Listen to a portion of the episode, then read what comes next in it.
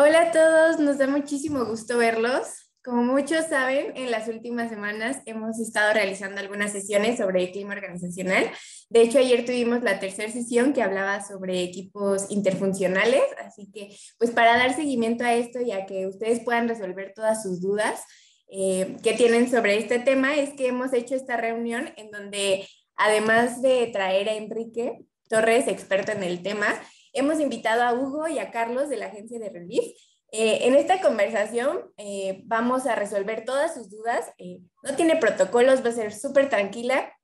Así que bueno, ellos nos van a estar contando su experiencia de cómo ha podido mejorar el clima laboral en sus organizaciones y nos van a dar algunos ejemplos reales de cómo implementarlo. Así que bueno, pues chicos, ¿cómo están? Bienvenidos.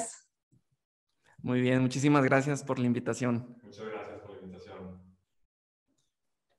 Hombre, pues padrísimo equipo. Pues muy contento también de estar con ustedes. Equipo, ahora sí estamos en, un, en una dinámica diferente y también muy atractiva, muy padre, porque en esta ocasión pues vamos a hacerlo más como una charla y vamos a ir profundizando sobre estos temas prácticos del día a día, de cómo el clima organizacional impacta, no solamente en términos de, pues, de empresa, sino también en términos de la experiencia de la gente y desde los diferentes frentes, ¿no? Es bien interesante verlo, por ejemplo, desde la perspectiva del dueño, del empresario, del emprendedor, y cómo puede ver que su empresa va hacia adelante y tal vez el clima o te potencializa y te empuja o se vuelve un stopper, que hay cosas que resolver, cosas que ir arreglando, pero también desde la experiencia del colaborador, cómo lo estás viviendo en el día a día, qué tan satisfecho e integrado te sientes, qué tan parte del equipo o no te sientes, cuántos conflictos internos hay con pares, con tu jefe o incluso hasta con la propia empresa, ¿no? ¿Cuántas veces la gente incluso llega a generar conflictos con la idea del negocio, con lo que representa la organización o con algún cambio que tal vez no fue eh, llevado apropiadamente? Y todo esto al final resulta que le ponemos una super etiqueta que es clima organizacional. Y después de eso, gestionar el clima organizacional. Y entonces estamos aquí un tanto para platicar qué es, cómo se hace en el día a día, no solamente con tu diagnóstico de clima o con tu programa de intervención, sino cómo ir identificando ciertos aspectos del ambiente y cómo ir por ahí resolviendo algunas cosas desde los diferentes roles, desde las diferentes trincheras, como jefe, como empresario, como emprendedor, como colaborador y también como experto en recursos humanos. Entonces, equipo, pues comenzamos. Gracias, Kike. No, pues estamos bien contentos de compartir con ustedes estas experiencias que hemos tenido aquí en la agencia. Nosotros somos una agencia de publicidad, creatividad y diseño. Entonces, pues nos ha tocado las dos perspectivas, o sea, estar desde el lugar como súper tóxico en donde todos están bien estresados y se siente un clima laboral realmente pesado. Y con ciertas acciones muy puntuales nos ha tocado estar del otro lado, o sea, tener como un clima super light, que a pesar de que haya muchísimo trabajo, muchísima carga o muchísima presión, todos se mantienen como en un estado muy, muy zen, por así decirlo, y todos trabajando a la par, todos ayudándose, pero sí hay mucha diferencia entre hacer y no hacer pequeñas acciones que nos pueden ayudar como a mejorar este, este clima laboral. Sí, y algo bien importante que justamente platicábamos antes de iniciar la transmisión es que nosotros pues realmente no tenemos como tal una formación académica o una experiencia tan especializada en el área de recursos humanos, en la parte de psicología o trato con, pues, con las personas y lo que hemos realizado nosotros o las acciones que hemos implementado pues es a base de pues como entendemos nosotros la situación y a prueba y error, ¿no? Entonces también a veces es complicado el detectar, como comenta Carlos, estas actitudes que tal vez pueden ser tan pequeñas o mínimas que no alcanzamos a percibir, pero que poco a poco van afectando el clima y el desempeño del personal. Y eso, pues obviamente se ve reflejado en el rendimiento, ¿no? Y pues a la larga también en los números. Entonces, sí siento que también, pues como emprendedor que estás iniciando tu idea de, tu idea de negocio, tu proyecto, o como empresario ya un poco más consolidado, que tal vez estás tan inmerso en la parte administrativa o de dirección, pero descuidas estos aspectos de cuidar la, pues la parte emocional, la parte de ese feeling, como comenta Carlos, de, de lo que está pasando por tu equipo. Sí, yo creo que como que cuando eres emprendedor, o sea, cuando recién inicias el negocio, yo creo que se van a sentir identificados muchos emprendedores como que todo es empírico, ¿no? Ahí cómo va saliendo, le vas entrando a los trancazos. Pero ya cuando estás un poco más consolidado, pues ya tienes esa perspectiva que dices, bueno, si hubiera sabido que habían herramientas que podía utilizar desde un inicio para poder confrontar este tipo de situaciones, pues no, o sea, sería das dos pasos en lugar de haber dado uno, ¿no? Sí, sí, sí. Y bueno, Kike, yo, yo, tengo una pregunta para ti, que eres este, experto en este tipo de herramientas. Es una pregunta, yo creo que muchos empresarios ya consolidados se han de estar realizando o en algún momento de su, de, su trayectoria la, se le hicieron. En un ambiente súper tóxico y que ya está completamente contaminado, ¿cuál sería como la primera acción a realizar? Wow. es una gran pregunta. Es, es bien interesante porque tiene que ver con cómo se vive la experiencia en el lugar de trabajo. O sea, generalmente eh, los seres humanos tenemos una manera de interpretar el mundo a través de nuestros sentidos y eso se traduce después en emociones. Y esas emociones, cuando las interpretamos, podemos nosotros definir si es un ambiente agradable o no. ¿vale? Entonces, la primera parte es poder identificar de manera general cuál es esa sensación, porque eso va a describir la dinámica que se puede estar viviendo. ¿Cuántas veces a lo mejor nos pasa de que llegas a algún lugar donde ya hay una, un grupo de gente trabajando y tú puedes sentir, y lo, llegamos a decir como que el ambiente está pesado, ¿no? Sí. Entonces tú llegas y lo que sientes, no te han dicho nada, pero lo que tú percibes te hace evaluar que es un ambiente a lo mejor más difícil, más complicado, etcétera. Y es inconsciente, o sea, simplemente lo sientes. Después empiezas a buscar como las evidencias o los hechos y a partir de ahí ya empiezas a definir si este es un ambiente difícil o no, tal vez simplemente la gente estaba muy enfocada en su trabajo y casi no estaba hablando, etc. Entonces, la primera parte es un poco empezar a definir qué es lo que está pasando.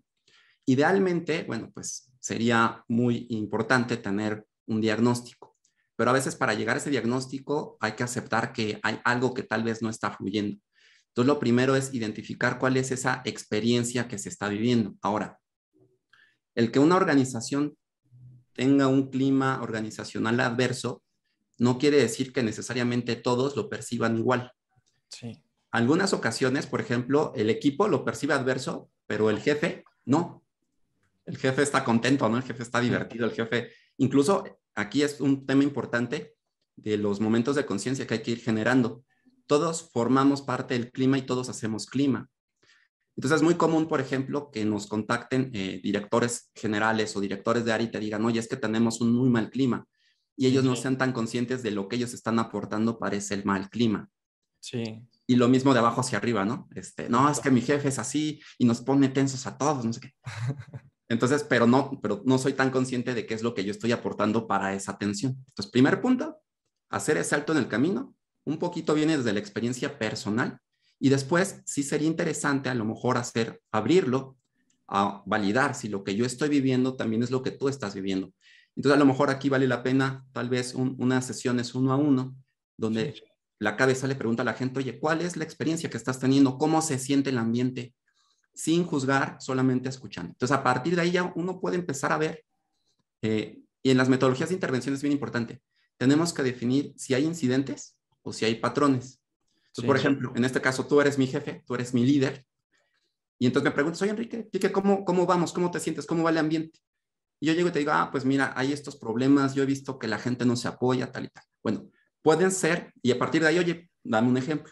Eso es un incidente. Tal vez después vas y platicas con otra persona del equipo y te vuelve a contar lo mismo. Te vuelve a decir que hay problemas de comunicación, hay conflictos que no se resuelven. Ahí ya son dos incidentes que potencialmente es un patrón. Sí. Y entonces ahí ya empiezas a dirigir qué es lo que está generando este clima organizacional a una sensación adversa y a partir de ahí cuáles son esos patrones. Y lo importante, cuando ya intervienes, en lugar de hacer una metodología de intervención general, vamos resolviendo incidente por incidente. ¿En qué momento es cuando el equipo se tensiona más? Ah, bueno, pues a fin de mes, ok.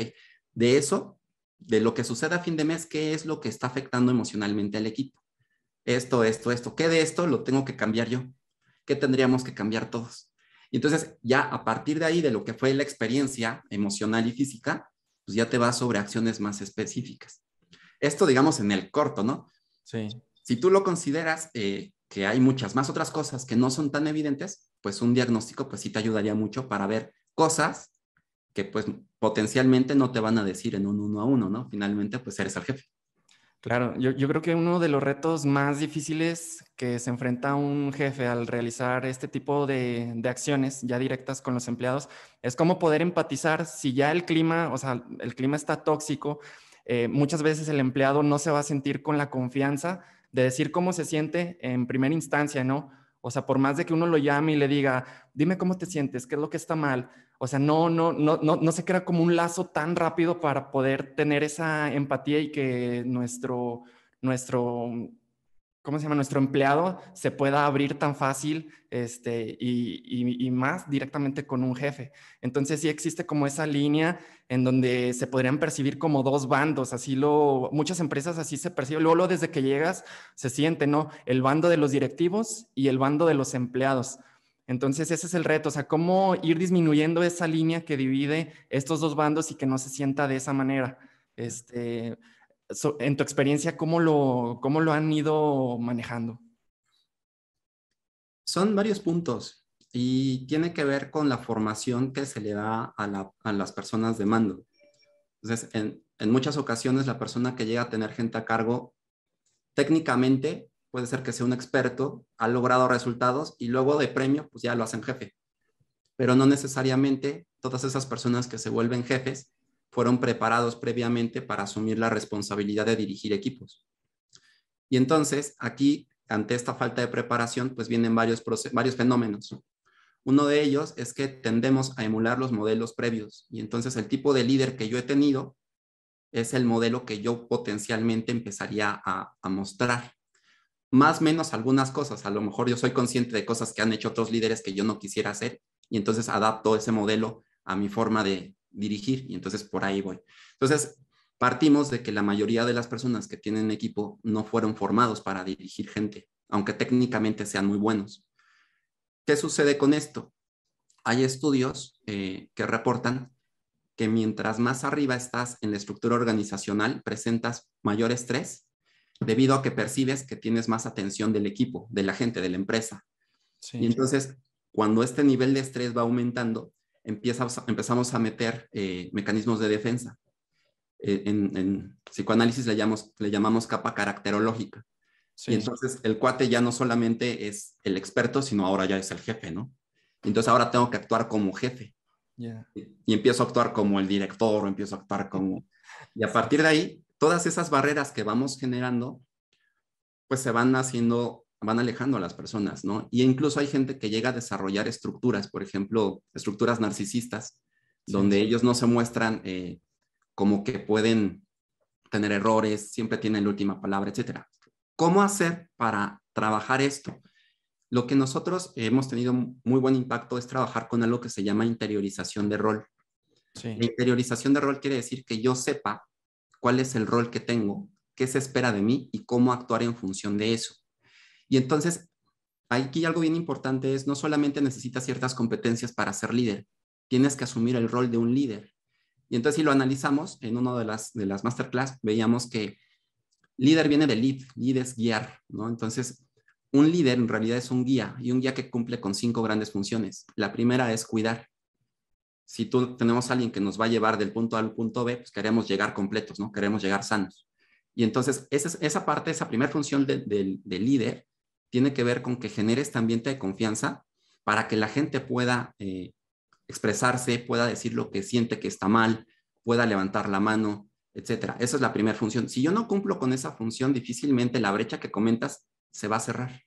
porque en muchas ocasiones incluso vemos al jefe como, como algo adverso, como alguien que me puede regañar, como alguien que me puede correr, etc. La siguiente es dirección, que mi líder sepa y me diga claramente hacia dónde vamos. La tercera es motivación. Y aquí en motivación es gestionar las emociones, no solamente la alegría, sino también gestionar el estrés, gestionar la reflexión en esta parte de la emoción del miedo. La siguiente es desarrollar. Lo que necesitamos es que también poco a poco el líder nos vaya empoderando. Y la última es integrar. O esta función de los líderes de hacer grupo y de que como grupo seamos más fuertes, si en la interiorización de rol, si logramos que cualquier líder, no importa si sea mando medio o director general, cumple adecuadamente esas cinco funciones con todas las competencias que necesita, esta brecha se va cerrando y entonces empiezas a ver al líder como alguien que te ayuda a lograr metas y no a alguien para el que le tienes que trabajar.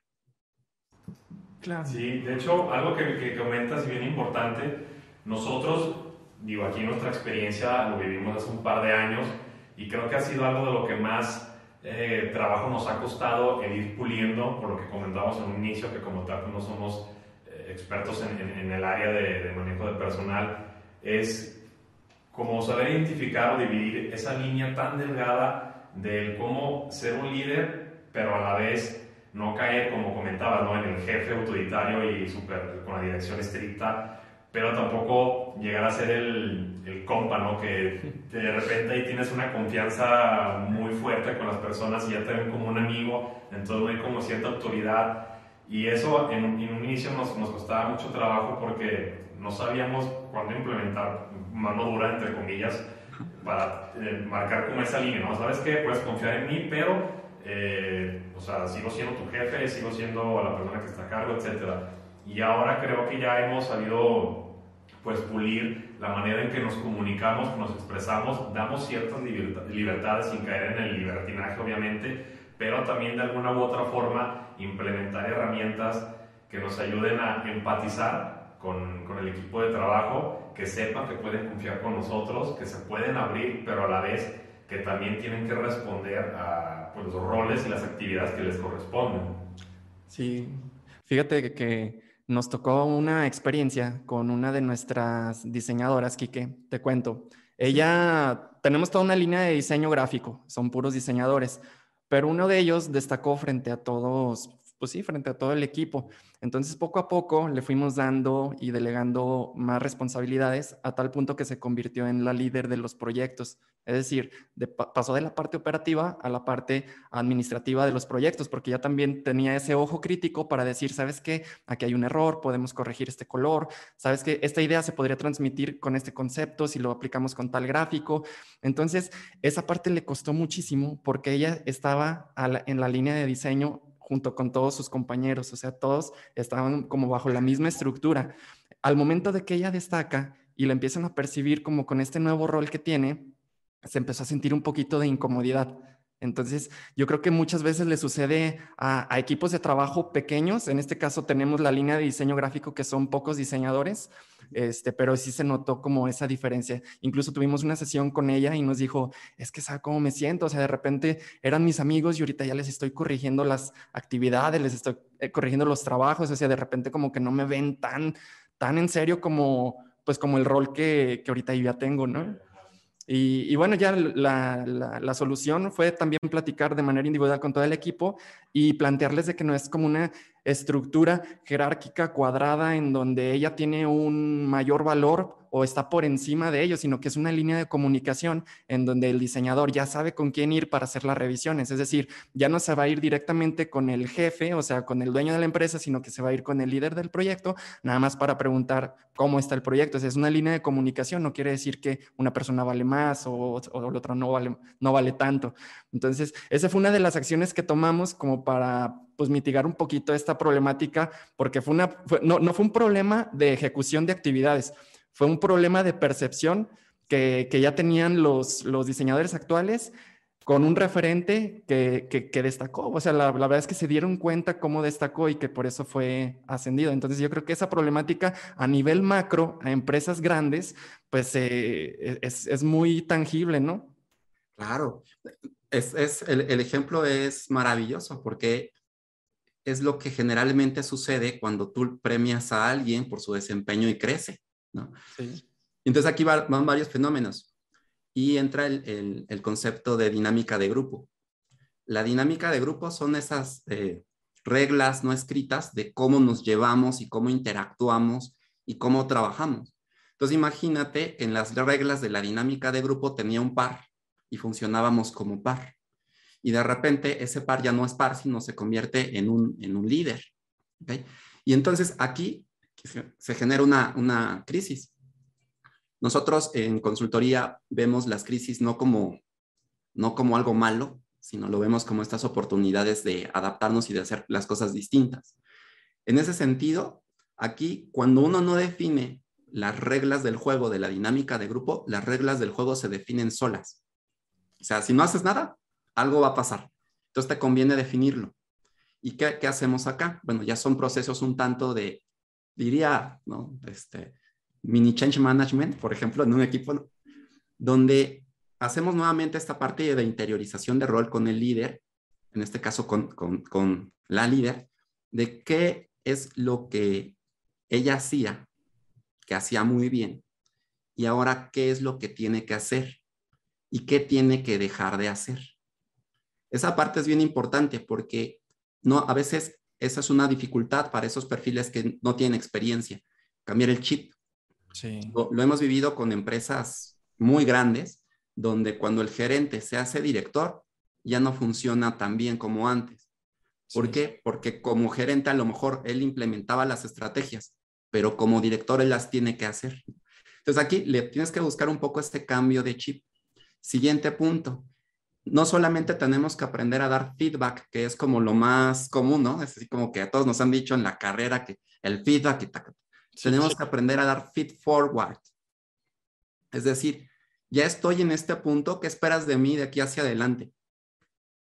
Y entonces esa es una forma de dar guía, ¿no? A ver, antes eras una diseñadora, ahora eres una coordinadora, ahora eres una líder de diseñadores. Como líder de diseñadores, yo espero de ti A, B, C, D. Yo espero de ti que tú esperes de ellos A, B, C, D. Y entonces empezamos a hacer las reglas del juego. Y en el hacer las reglas del juego tendrías que plantear con ella sobre esta parte de reglas, donde ella tenga un campo de acción donde se pueda sentir cómoda y donde tú en ese proceso la vayas llevando, la vayas llevando y la vayas soltando. El proceso de empoderamiento no solamente es, oye, ya, vas, te toca, ya vi que puedes, órale, entrale y ni modo. El proceso de empoderamiento tiene una primera parte que es habilitación. La habilitación tiene que ver con que te asegures que las personas pueden hacer las cosas. ¿Cómo? Pues muchas ocasiones, pues viendo, estando ahí, ¿no? Técnicamente lo hace, pero ahora voy a estar muy al pendiente de cómo estás dirigiendo al equipo. Voy a estar como un poco por ahí como observador, estás ahí, tacata, y entonces ahí viene esta parte de dar ese, ahora sí, ese feedback rápido, le decimos contingente, que es mientras más cercano al hecho, mejor, para que la persona vaya aprendiendo ahora cuál va a ser esa nueva dinámica de grupo que ella tiene que proponer y que ella tiene Cuando capacitamos eh, personal de mando, es súper padre porque les enseñamos, por ejemplo, cómo identificar el lenguaje no verbal de la gente de su equipo para saber si potencialmente hay un conflicto con alguien, ¿no? Y entonces, ok, identificaste que por ahí tal vez hay algo, ¿cómo trabajar ese conflicto en cinco pasos? Entonces le, vas, le empiezas a dar estas mini herramientas y entonces ahora sí, poco a poco empiezas a empoderar. Empoderar es dar poder, pero no puedes dar poder sin antes habilitar. Entonces ya lo vas habilitando y poco a poco te vas separando para que la persona vaya asumiendo este rol de líder cada vez más fácil, cada vez más rápido, etcétera. Y lo que comentabas hace un momento, ¿no? Cómo entre los dos extremos de ser un cuate súper jerárquico, súper rudo y ser el, ahora sí que el compa, este, cómo te mueves, ¿no? Sí. Es importantísimo, porque ahí entonces lo que tenemos que plantear súper bien es cuál es el propósito más amplio.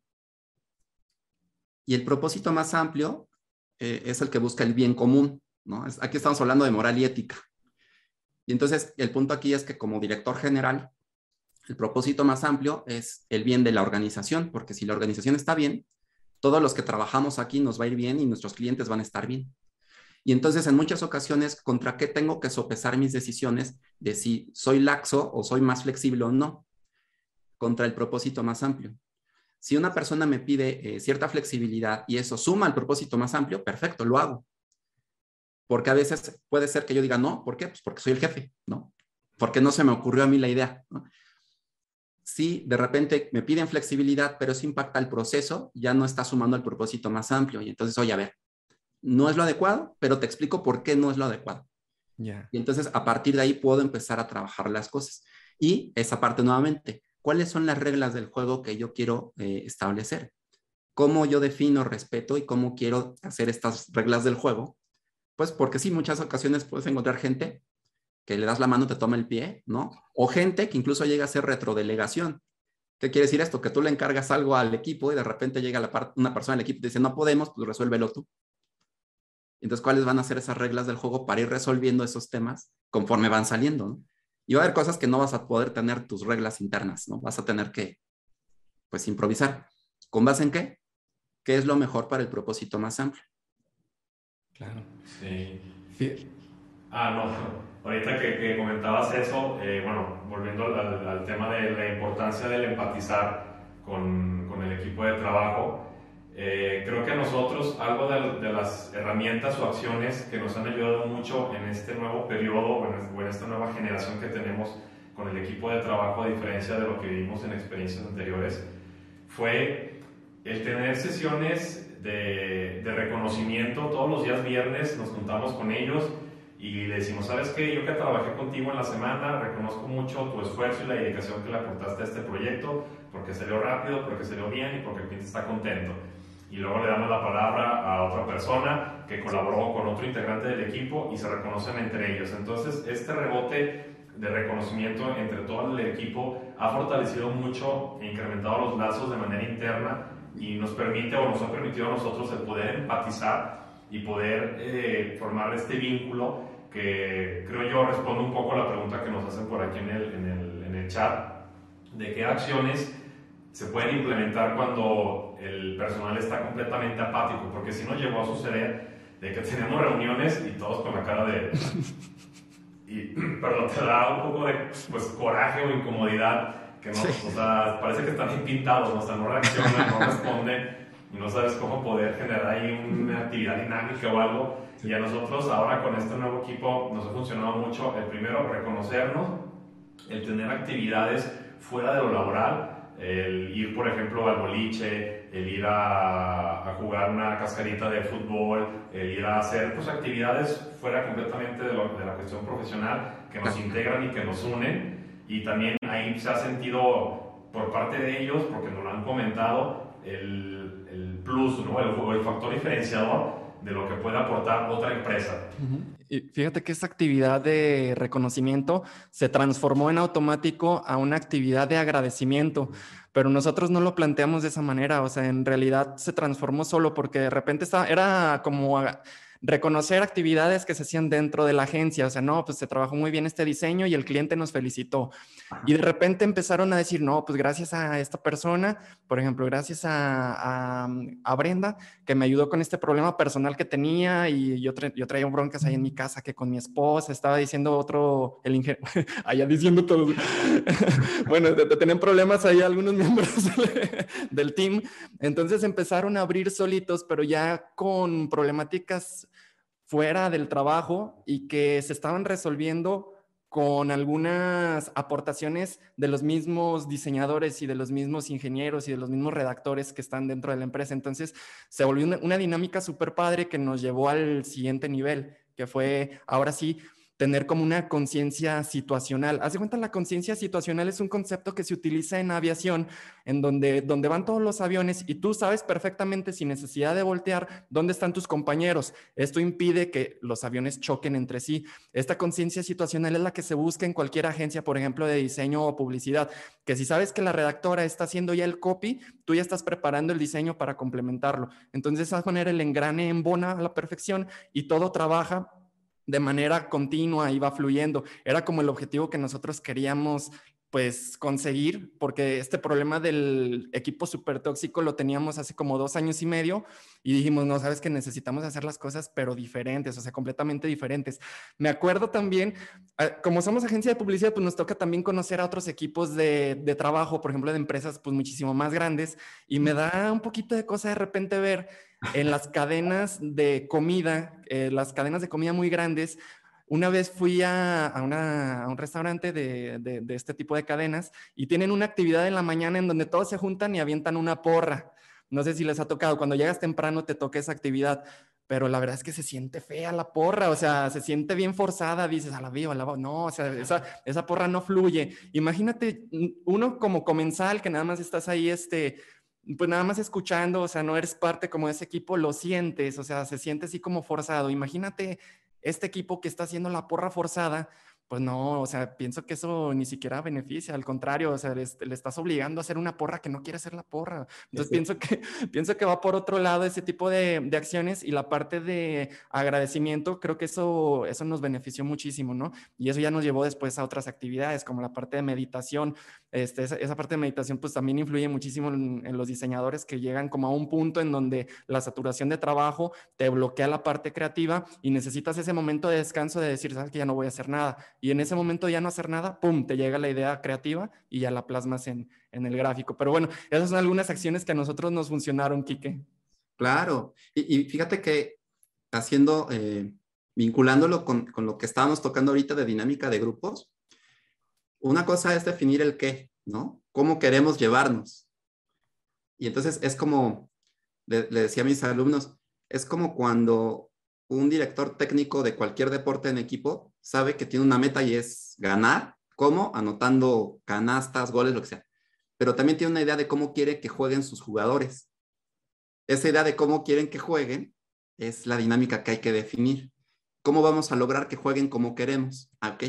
Entonces ahí empezamos a ver ciertas formas. ¿Qué es lo que define que un ambiente sea tóxico? o una persona sea tóxica. No, no, no me gusta mucho con los, con los clientes trabajar con esa etiqueta porque luego se la quedan y entonces este, llegan a, llevarlo como muy al extremo, ¿no? Pero ¿qué es lo que definiría esto? Que la, emoción y la experiencia se contagien.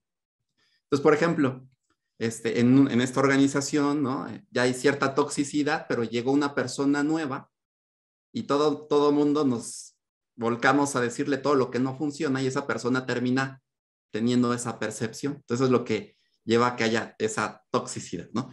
Pero también está la otra parte, cuando ya se empieza a hacer una sinergia de crecimiento, de desarrollo, pues ahora sí que el que llega nuevo, pues se tiene que adaptar a esa forma de trabajo o si no se adapta, la misma organización, la misma cultura lo va relegando al punto en el que ellos mismos a veces hasta te dan las gracias. ¿no? Oye, pues, ¿sabes qué?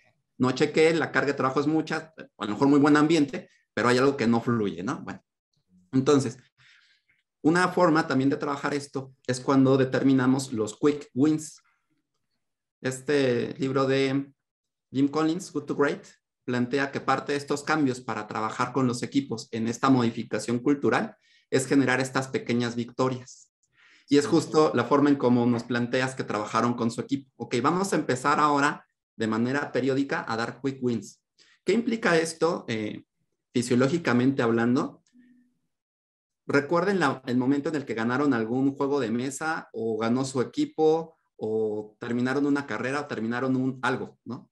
En ese momento viene un rush y nos sentimos felices, incluso hasta hacemos poses de ganador, ¿no? Lo logramos.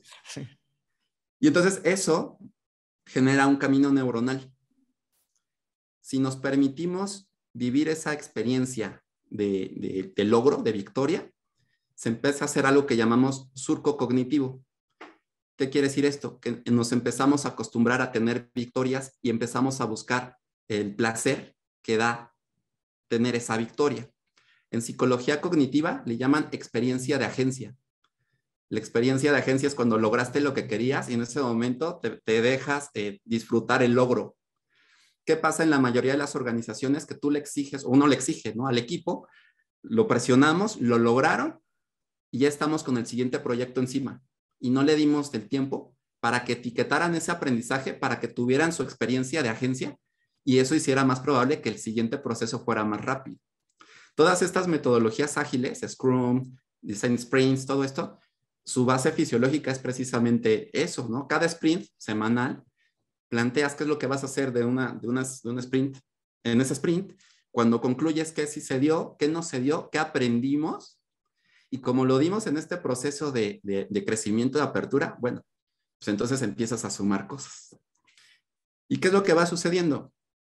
Eh, el trabajo en equipo y el liderazgo se basan en una teoría que es la teoría de las teoría de la equidad y de las relaciones humanas.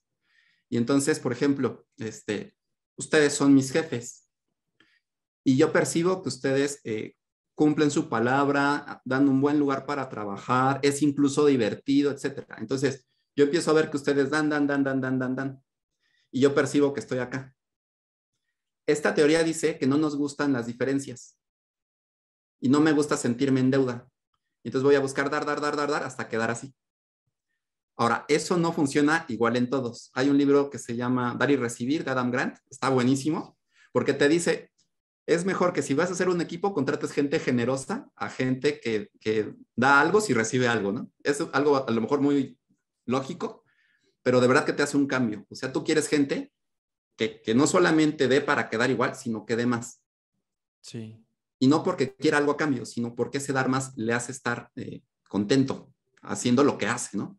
Sí. Entonces, y una vez que se hace esta parte y perciben que la organización les da más de lo que ellos en este momento les están dando, viene un nivel de compromiso diferente donde la experiencia en las investigaciones lo describen como gratitud. Y entonces te dicen, no, es que esta institución me dio un chorro de cosas, yo amo la institución. A lo mejor mi jefe me cae bien gordo, pero la institución la adoro, ¿no? Sí. ¿Pero por qué? Pues porque percibieron que la institución les, los arropó, les dio, ¿sí? ¿Qué tenemos que ir haciendo? Bueno, pues poner las reglas de cómo es que esperamos que venga esta relación de dar y recibir. Y vienen algunas, le, le llamamos en psicología cognitiva heurísticas, pero básicamente son hacks mentales. ¿no? Sí. Entonces, un hack mental puede ser una frasecita que un jefe te dijo y que te ayuda a resolver la vida. Ujú. Por ejemplo, yo tenía un jefe que decía, el que termina ayuda a su compañero. Sí. Y entonces ah, es muy simple, pero es, si yo ya acabé, te tengo que preguntar cómo vas y en qué te ayudo, ¿no? Y entonces eso, esas heurísticas se vuelven esas pequeñas reglas para resolver rápidamente y entonces va cerrando estas brechas, va generando que se, que se dé esta relación mutua. Un, un tema que, que quisiera ahí agregar es, por ejemplo, en la parte de compromiso, identificamos en investigación en empresas mexicanas y, y co- y coincide con, con el marco teórico a nivel mundial, que hay tres tipos de compromiso. El personal o individual, el local, que es con mi jefe y compañeros, y el organizacional, que es con la empresa. Entonces, tú puedes contratar gente que tiene un compromiso personal, ¿no? O sea, yo le voy a entrar a cumplir mi trabajo porque estoy comprometido. ¿Dónde te enseñan eso? Pues en tu casa, ¿no? Tus papás, la escuela, tal.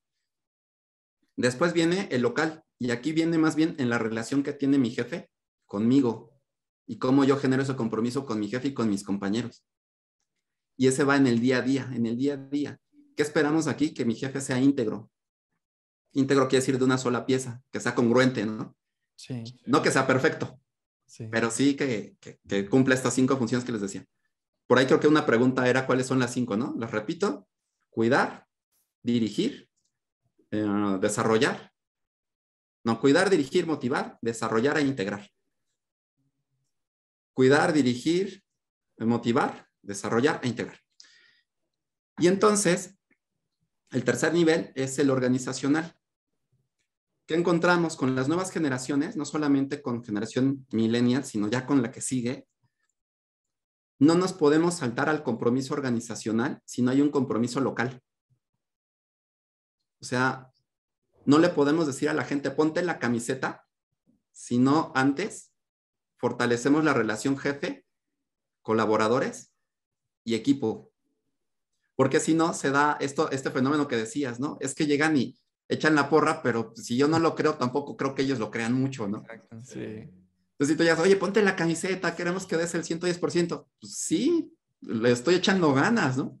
sí. Pero ¿qué pasa si fortalecemos esa relación con el líder, con el equipo, y pues apechugamos? Estamos todos en esto y estoy contigo y pues hay que sacar las cosas, ¿no? Cuando fortaleces, lo que sucede aquí es que el líder es la imagen física que tenemos de la organización, porque la organización es abstracta. Entonces te puede gustar el logo, ¿no? O te puede gustar la oficina, pero la organización, la empresa es una idea. Lo que vives en el día a día es la relación con tu jefe o con el director o con la gente. ¿no? Entonces ahí es donde ya empiezas a aterrizar. Y el fenómeno que hacías ahorita de cuando hacen la porra y no me checa, se llama disonancia cognitiva. Sí. Es cuando, cuando el video y el audio no checan, ¿no? O sea, lo ves y dices, no, como que algo no se siente bien. Sí. Pero- y, y cuidado con eso, porque a veces el mensaje que puedo dar como líder puede generar disonancia. Y así es, ¿en serio tú me lo dices? O sea, tú me pides esto y no lo haces, ¿no? Ya sabes. Entonces, esa parte es la que tenemos que ir cuidando. Y es entrenable, o sea, lo, lo mejor de esto es que tú puedes llegar y en un taller enseñarle a la gente a qué observar en los demás y autoobservarse y a decir, bueno, pues este mensaje, el, el tema era bueno, pero la forma en como lo di fue malo, ¿no? Sí. Y así. Sí, sí, fíjate que eso que comentas de los aspectos generacionales, ahorita se me vino a la mente porque es un tema muy importante que nos hemos llegado a topar nosotros, eh, sobre todo, pues generaciones que vienen ya, pues, con una mentalidad distinta a la que tal vez nosotros, eh, o con la que nosotros iniciamos o permanecemos en, en el negocio. Y, no sé, por ejemplo, nosotros nos puede llegar a motivar eh, la cuestión económica o la trayectoria o el que nuestro trabajo suene en otro lado, ¿no? Y tal vez en estas nuevas generaciones no los mueve tanto el tema del dinero o el tema de mejor puesto. Y lo que nosotros empezamos a identificar era la unidad o ese match que se generaba con los mismos integrantes del equipo y eso, como comentas, Kike, los motivaba a dar ese extra, ¿no? O sea, podíamos llegar nosotros, ponte la camiseta, da tu 110%, pero como que no lo sentían de una manera tan sincera o tan natural. Pero al momento en que empezamos nosotros a realizar estas actividades o acciones de integración que permitía que entre ellos mismos eh, generaran un vínculo y se conocieran, creo yo que ahí es donde empezamos a detectar que realmente estaban mostrando este compromiso hacia con la organización y hacia con ellos también de manera tanto personal como profesional. Entonces fue, pues digo, nosotros realmente no, no, no conocemos como tal la terminología o, o, no, o, no, teníamos como tal el plan de, de, hacerlo, simplemente fue una acción que, como te comenté al inicio, no, prueba y error, fue algo que hicimos, funcionó y entonces de esta manera lo hemos venido replicando, pero también adaptándolo. Porque si bien este tipo de porras que ya están en los manuales y que ya están ahí por los siglos de los siglos y no, o sea, los directivos no lo cambian, o sea, no se dan cuenta de que tiene que adaptarse y evolucionar y lo siguen haciendo porque ahí está escrito, pues también siento que ese es un error muy grande porque tenemos que darnos cuenta de que realmente funciona y si funciona, ok, puede funcionar por un periodo, pero tienes que adaptar, tienes que evolucionar, tienes que transformarte porque las generaciones cambian, la mentalidad cambia, la personalidad de las personas cambian. Digo, yo sé que todos estamos hartos del tema de la pandemia, pero nos vino a, a enseñar que tenemos que evolucionar, que tenemos que cambiar, que no podemos estar ahí pues en ese sentido de permanencia haciendo acciones que están en los manuales corporativos que tienen ahí 20 años en el archivero, ¿no? Sí, no puedes esperar que el equipo cambie si nosotros como dueños de empresas no cambiamos. Entonces todo, como comentas, que o sea, va, el cambio va desde, desde la parte de arriba para empezarlo a transmitir a, a, a, toda, a toda la parte jerárquica, digo, a toda la parte estructural de tu, de tu negocio de tu, o de tu empresa. Sí, sí, sí, por supuesto. Y, y, fíjate, ahorita que comentas esta parte de, de las generaciones, sumado a lo, al planteamiento hace rato que decías, ¿no? De, de, de, su empresa, la persona que hace el copy, ¿no? Sí. Es bien interesante porque cuando lo vemos en cuestión generación, generaciones, son varias, son distintas variables las que juegan. Una es la época histórica. Sea, ¿por qué el baby boomer funciona como baby boomer? Bueno, pues porque nacieron después de la Segunda Guerra Mundial. Económicamente qué significa eso, ¿no? Y entonces el que tú llegaras a un trabajo y pudieras conservar tu trabajo, con eso ya lo hacías, por la época en la que estaba. Y la otra es la etapa de vida que tiene la gente. O sea, los millennials también van a madurar y también van a ser adultos mayores algún día, ¿no? Y entonces crucemos esas dos partes, época histórica contra la etapa de vida de la gente. ¿Qué es lo que pasa acá? Que, ¿cuál es la narrativa que tendríamos que generar de acuerdo a, ese grupo de, de, personas. Entonces, ¿qué es lo que hemos encontrado? Que es importante, por ejemplo, los diagnósticos psicosociales se pueden dividir en tipos de diagnósticos. Hay generales como de clima y hay específicos de compromiso. Entonces, ¿qué pasa acá? Tenemos que preguntarnos qué es lo que esas generaciones, esos grupos de personas, es lo que ellos están buscando. El cómo lleguemos a, entender, en este caso, a la generación como conjunto, nos puede abrir oportunidades de cómo interactuar con ellos. La época histórica actual, con lo que dices de la pandemia, ya, ya se suma a todo este empuje que ya había en temas de salud, en temas de paz mental, en temas de, de enjoyment, ¿no? Y entonces es algo que hoy muchas generaciones están valorando, no solamente millennials, ¿no? Hoy generaciones X también es, oye, qué bueno que me enseñaron a meditar, ¿no? Entonces, cuál es este momento y cómo les podemos dar esa narrativa donde ellos se incorporen. Porque hablamos precisamente del propósito de la organización hace un momento, ¿no? De que el líder tiene que pensar en el propósito más amplio. Pero también tiene que generar algo que Simon Sinek le denomina propósito anidado. El propósito anidado es el propósito que tenemos todos los que estamos ahorita, por ejemplo, en, esta sesión. Tenemos un propósito que, nos, que es un hilo conductor entre nosotros. Ese es un propósito anidado.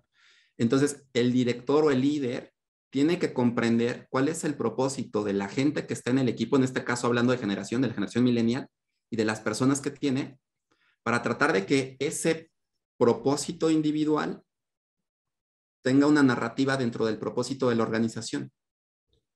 Y entonces aquí vienen preguntas de por qué trabajas en lo que trabajas, para qué trabajas, para quién trabajas. Y si yo puedo responder esas tres preguntas y mi trabajo en esta organización me ayuda a resolverlas, es más probable que yo me identifique con la organización. Antes de comprometerme, me tengo que identificar. Pero entonces, como bien decían hace un momento, no es llegar y ahí está, comprométete, ¿no? Es llegar y comprender a la persona. Ahora, rápido, rápido, modelos de empatía. Primer nivel, conocer. No puedes ser empático con alguien que no conoces. Entonces, lo que decías hace rato, de ir y hacer la actividad de integración, está perfecto, ¿no? El boliche, ¿por qué? Porque es un ambiente desestructurado donde no es trabajo y donde puedes platicar casi de cualquier cosa. Entonces, no puedes llegar a ese punto si no hay conocimiento. Después, entendimiento, lo racional, cómo funcionas, qué es lo que te interesa, qué es lo que necesitas. Siguiente nivel, comprensión, aquí ya está una parte emocional. Aquí es donde yo me puedo imaginar cómo te puedes sentir. Entonces, como líder, es un proceso más complicado. Los estudios indican que es más fácil empatizar de abajo hacia arriba, es decir, es más fácil que un colaborador empatice que con un jefe, que un jefe empatice con un, con un colaborador. Esto lo, por ahí hay un paper en, en la Harvard Business que plantea precisamente estos resultados. Entonces, conocer, entender, comprender y finalmente ayudar. A veces puede ser que la ayuda sea, ok, este, ¿quieres que te dé un consejo o simplemente con que te escuche suficiente, no? No, pues con que me escuches. Ah, perfecto, ya cumplí los cuatro niveles. Entonces, por eso es que esta parte finalmente de convertirse en un líder que genere un ambiente de crecimiento en el trabajo, en el fondo, cuando formamos a los ejecutivos, lo que terminan diciéndote es, bueno, esto es también parte como de aprender a ser mejor persona. Y sí es cierto. O sea, ¿qué otras, por qué esas herramientas te sirven para tu vida, no solamente para tu equipo? Claro. Sí, también este, algo que ahorita se me vino a la mente era eliminar un poquito los paradigmas o la contaminación que de alguna manera nos formó. hablando de manera individual, yo trabajaba anteriormente en Editorial Mexicana, que este, se encarga de, de realizar la parte de edición de periódicos. Y el jefe que yo tenía en su momento, cuando yo recién estaba estudiando la carrera de diseño gráfico, pues todo el tiempo estaba sobre mí y estaba viendo que yo trabajara, este, y si, no sé, de repente tenía como un momento así de descanso, me decía, trabaja, y todo el tiempo, o el, clásico jefe que nada más está viendo a ver qué estás haciendo.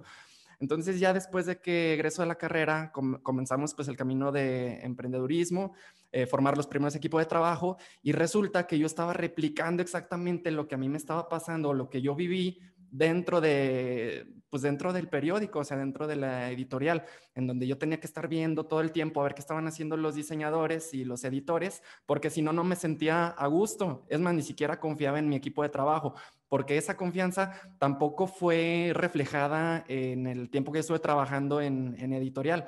Entonces, ir como e, ese tipo de paradigmas de hacerlo, porque así yo lo viví, creo que es un reto que le toca a la generación así yo lo, desde mi perspectiva personal, a la generación 80-90, a la que le toca romper eso para no transmitirle esos mismos modelos a las nuevas generaciones. Y sabes que creo que muchas empresas continúan con este modelo, ¿eh? O sea, están contratando incluso centennials y, estamos viviendo lo que los 70s y 80s estaban haciendo y, y, lo están replicando en sus nuevos modelos y por eso tienen un buen de rotación de personal, o sea, porque no, no se han dado cuenta y no han interiorizado de que deben de romper con ese, con ese esquema. sí, sí, sí, sí, buenísimo, buenísimo. Fíjate que, ¿qué, qué pasa? Hay, hay, muchas cosas que, que, se pueden analizar y es, eh, el líder genera cultura. Y entonces, el patrón que propone el líder generalmente es el patrón que el resto de los observadores empiezan a desarrollar. Son las reglas no escritas. Entonces, si tenemos un líder autoritario, es muy probable que el siguiente nivel empiece a desarrollar un liderazgo autoritario. Y luego, sí, sí, este, ah, yo pensé que estabas. No, no, no. la mano, amigo. No, perdón, es que le voy a pasar el micrófono a Hugo porque se nos desconectó uno. Ah, ok, ok. Entonces, esa es una parte. Y la otra parte es que el liderazgo autoritario, vaya, hay muchas teorías de liderazgo y casi prácticamente todas hablan acerca de los aspectos deseables del liderazgo, del líder. Entonces se vuelve una especie como del nice to have. Pero muy pocas teorías te hablan acerca de los elementos negativos de una persona que tiene poder, el dark side, ¿no? Cada vez ya empieza a haber más, más marco teórico del dark side de los líderes y de, los recursos humanos incluso. Entonces, ¿qué es, lo que ¿qué es lo que han encontrado? Que el liderazgo autoritario, este liderazgo de vieja escuela, cognitivamente hablando, es más económico. Es decir, gritando y poniéndome enojado, es más fácil que los demás hagan lo que yo quiero. Es más fácil cognitivamente hablando para mí. Me esfuerzo menos poniéndome loco, haciendo que los demás hagan lo que yo digo, viendo feo a la gente, ¿no? Este, y bueno, terminamos con procesos donde se vuelven personas realmente aversivas para las personas y enferman a la gente. Y un liderazgo eh, que influye realmente, donde la gente eh, elige seguir a la persona por convicción, implica un mayor eh, gasto cognitivo porque implica una mayor inteligencia emocional. ¿Qué quiere decir esto? Lo que decía Saratubo es que tenemos que conocer a la gente. O lo que tú decías, ¿no? Es que hay que dedicarle un tiempo a estar en un ambiente fuera de la oficina, a conocer a la persona, a entender qué lo motiva, a ver que si tuvo una baja de rendimiento, sentarnos un uno a uno, entrevista de alineación, para ayudarlo. Entonces, e, eso, cognitivamente hablando, es más cansado, es más costoso. Y entonces, este regresar a las viejas prácticas de repente se vuelve porque queremos resultados rápidos, sin importar qué. Por eso, cuando nosotros formamos a líderes, es bien importante formarlos en temas de moral y ética. El fin no justifica los medios. Que yo llegue al resultado no justifica que yo enferme a la gente no lo justifica. O que la gente por estar mucho tiempo en la oficina perdió su vida personal y entonces ya no vivió la niñez de sus hijos o terminó divorciada, no sé, ¿no? Porque llega a pasar. Entonces, ¿qué implica esto? Pues implica soltar la forma fácil de llegar al resultado, pero al final es la forma costosa.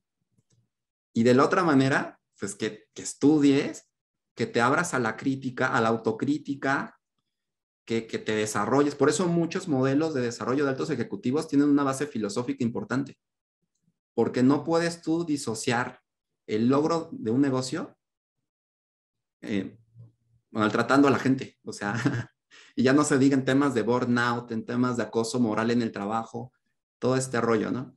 Entonces, ¿qué es lo que hemos visto? Que hay diferentes personas que están en distintos grados de madurez lo que decías ahorita, esto nos está tocando como un cambio generacional, 80s, 90s, yo creo que sí tenemos que asumir como esa estafeta. Hay muy buenos líderes de las generaciones anteriores, pero ya hay que tomarlo más como un tema de subir este, el nivel, la vara del tipo de ejecutivos que necesitamos eh, desde mi punto de vista en Latinoamérica. Porque en esa medida, este, tenemos que aprender no solamente a competir, tenemos que aprender a colaborar. Y creo que ahí es donde viene este cambio de paradigma porque al final del día, el que pensemos de la forma anterior es una creencia limitante. Porque imagínate que si, somos, si estamos integrados como equipo, viene esta, este concepto de círculo de confianza o círculo de seguridad. Entonces, el círculo de seguridad nos cuidamos entre todos. el ejemplo que le doy a mis alumnos es, estamos, somos una tribu, estamos alrededor de una fogata, todos nos podemos ver a los ojos, pero yo no veo lo que está detrás de mí. Y si viene algún peligro, ustedes sí pueden ver y entonces en ese momento, pues me avisan, ¿no? Y ya yo me cuido, me cuidan la espalda, de ahí surge la frase.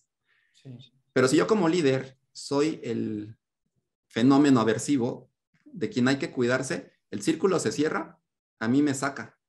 Y si viene algún peligro, la gente no me va a decir nada. Es más, la gente se va a cuidar de mí. Y entonces lo que yo creía que era lograr el resultado, no sé qué, al final puede haber un error y puede ese error ser muy costoso para la organización y para mi trayectoria como líder. Claro, Kike.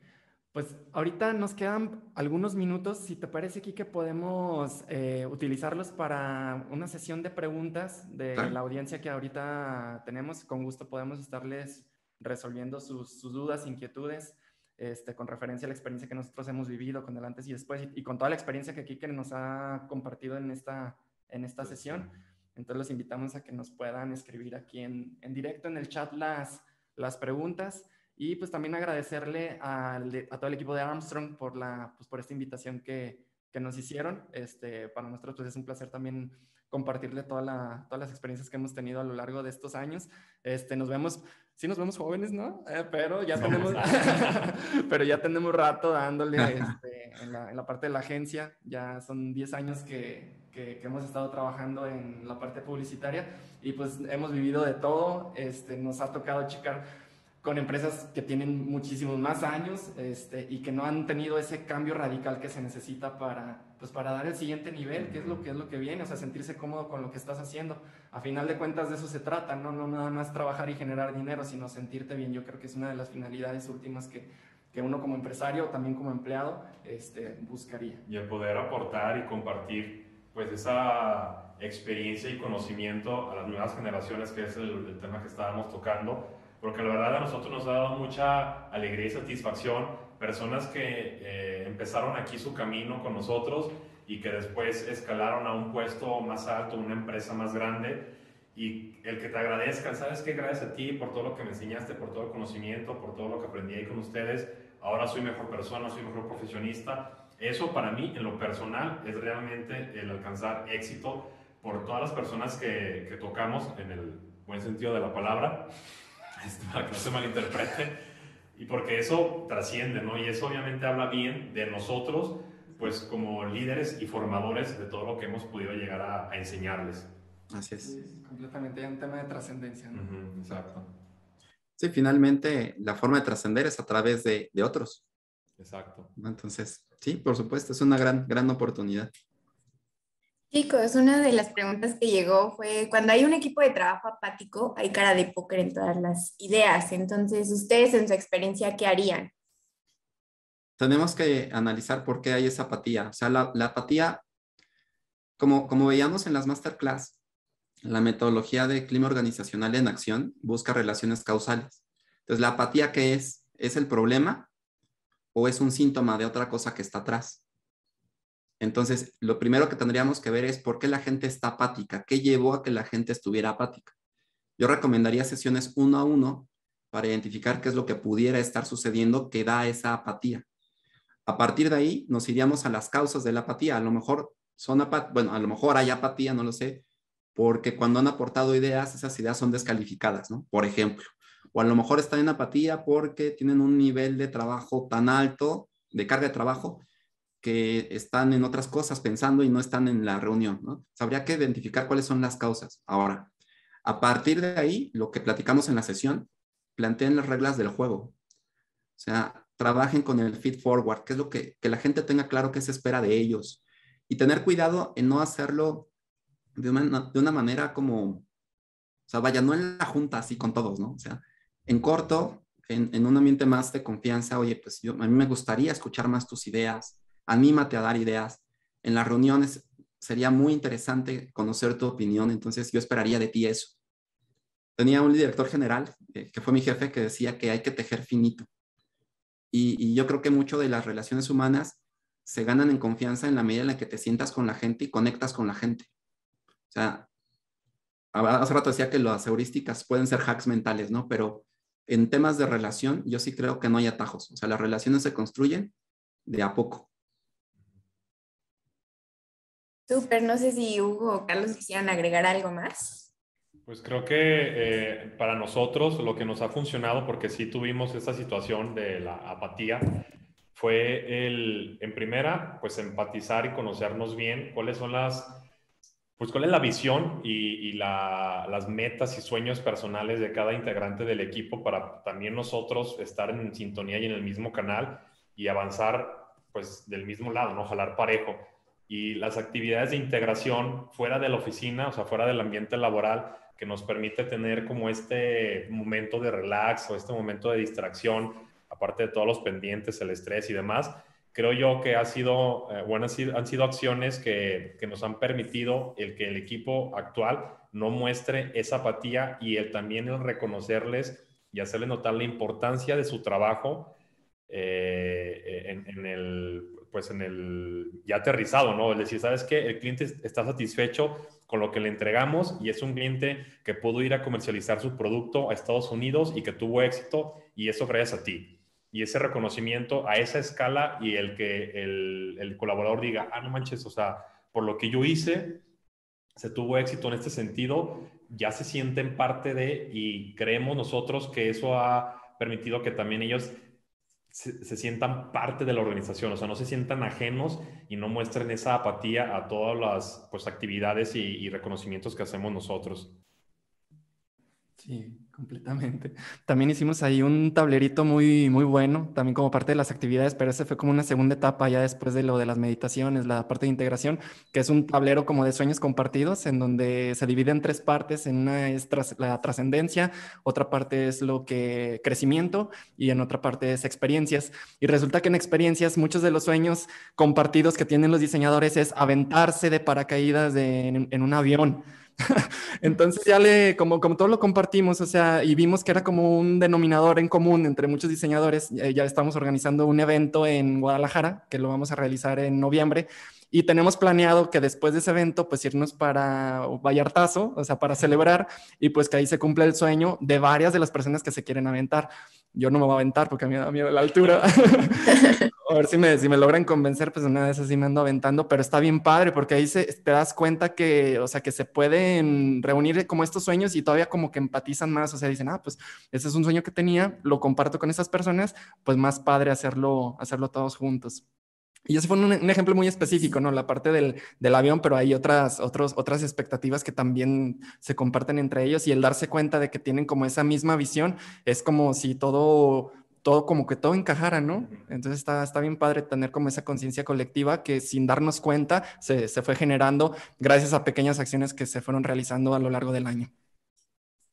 Súper, pues muchísimas gracias chicos, gracias Hugo, Carlos por compartirnos su experiencia en su agencia de Relief y a Enrique pues por los consejos y los conocimientos que siempre son de gran valor.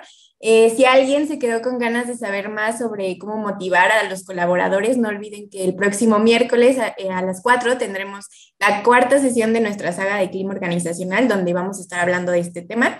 Así que pues los esperamos ahí y muchas gracias por estar aquí. Buen día. Muchas gracias. Muchas gracias. Saludos. equipo. Gracias.